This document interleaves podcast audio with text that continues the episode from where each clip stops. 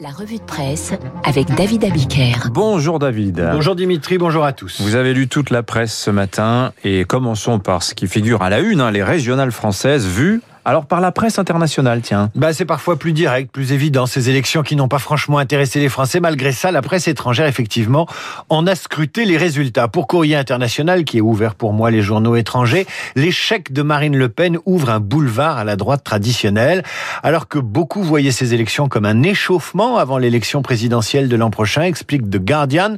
Aucun des prétendus favoris de 2022, ni Emmanuel Macron, ni Marine Le Pen, n'avait grand-chose à célébrer hier soir.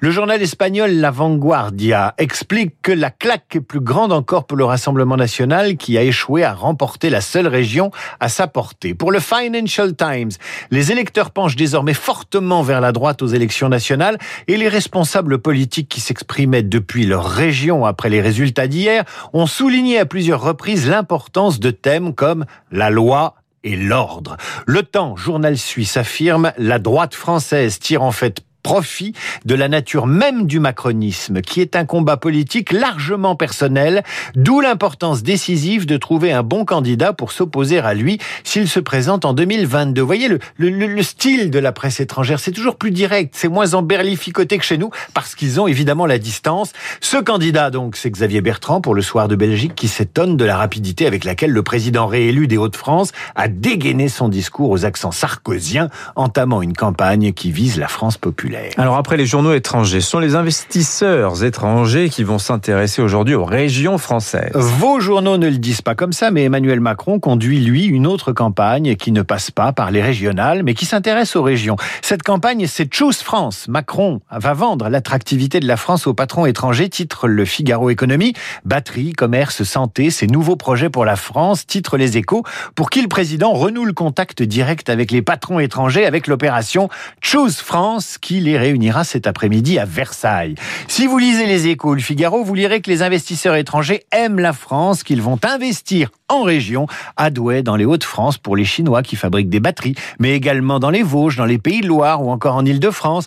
Les échos vous donnent aussi un aperçu de la manière dont le président va tenter d'enjamber dans les jours qui viennent le score médiocre de son parti au régional en se focalisant sur les enjeux économiques et la réforme des retraites.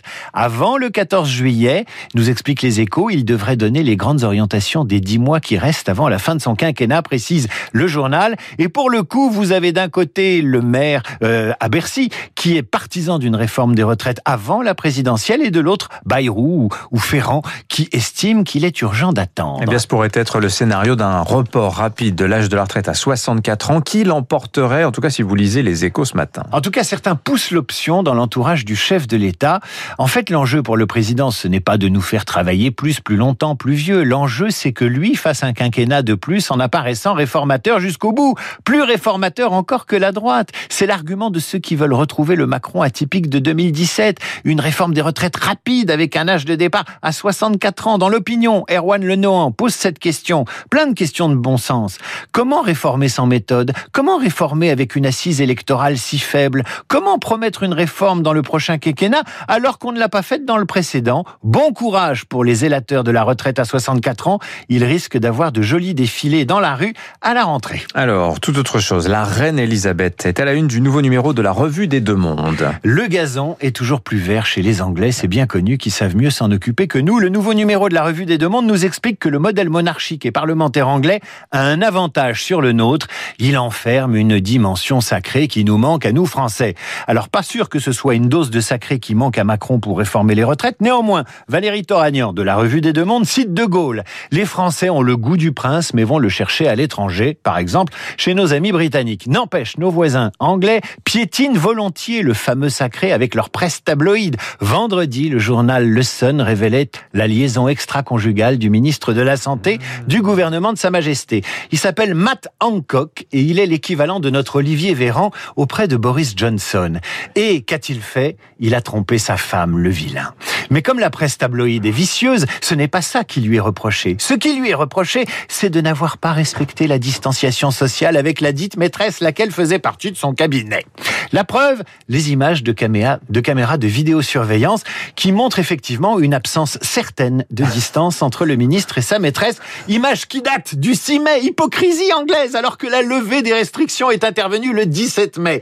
Voilà où se niche aussi la dimension sacrée de la démocratie anglaise dans sa suprême faucuterie.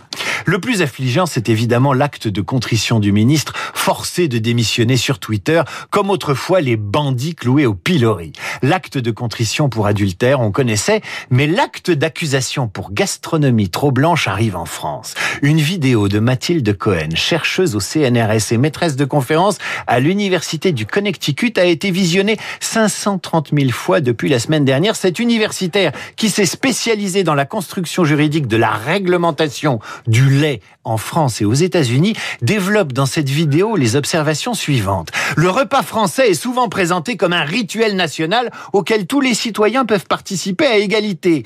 Les habitudes alimentaires, développent-elles encore, sont façonnées par les normes des classes moyennes supérieures? Blanche.